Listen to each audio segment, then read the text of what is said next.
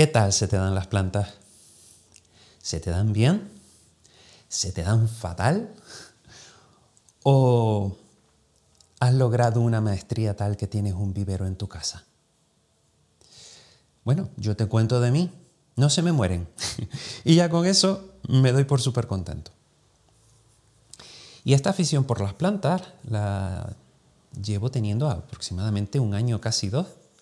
Y ha sido una sorpresa porque yo no tenía, cuando era más joven, no tenía plantas, no lo veía importante en mi vida. Una vez intenté tener, pero al final se me murieron y demás.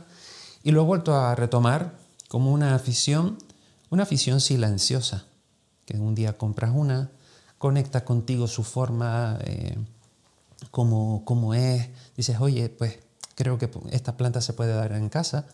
Y a lo tonto, bueno, pues hay unas cuantas, las suficientes como para dedicarle un tiempo a la semana y, y tenerlas en cuenta y, hacer un momento como de break ¿no? en el día a día.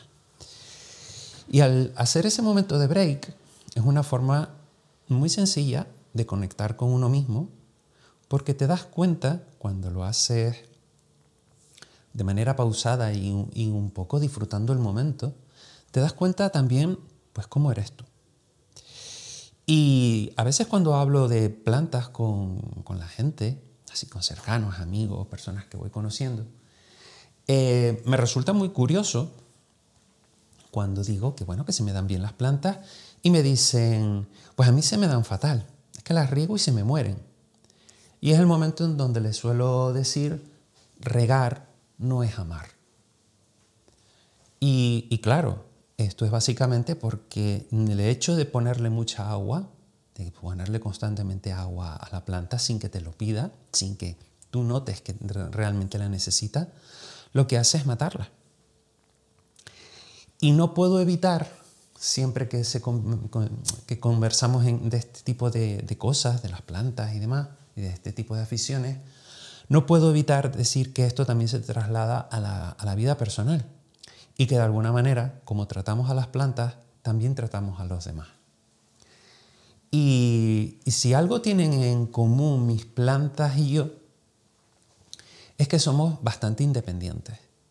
¿no? nos gusta que nos sobreprotejan o que nos, llenen de atenciones. Eh, nos gusta que nos dejen vivir. Cuando nosotros demos señales de necesidad, las daremos.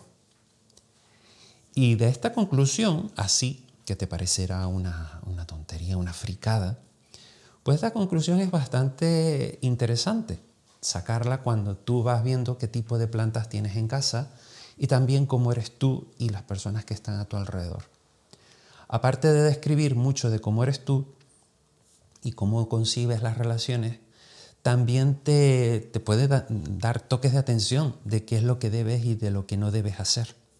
Porque cuidar plantas no deja de ser una forma de comunicarte, no deja de ser una forma de entender a una cosa que está allí, que no te, ha pedido venir, o sea, que no ha pedido venir, pero sin embargo está a gusto de estar en tu casa y te lo demuestra simplemente creciendo. Yo creo que eso es muy bonito si, lo, si se ve desde ese punto de vista.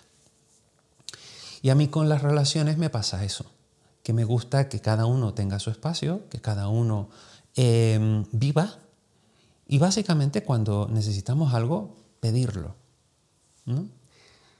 Y esa conclusión así tan curiosa, me gusta verbalizarla y contártela porque de alguna manera te puede echar una mano en primero entender las plantas que tienes en casa, cuándo regarlas, cuándo no, eh, más allá de la parte técnica y de buscar muchísimas cosas en Internet.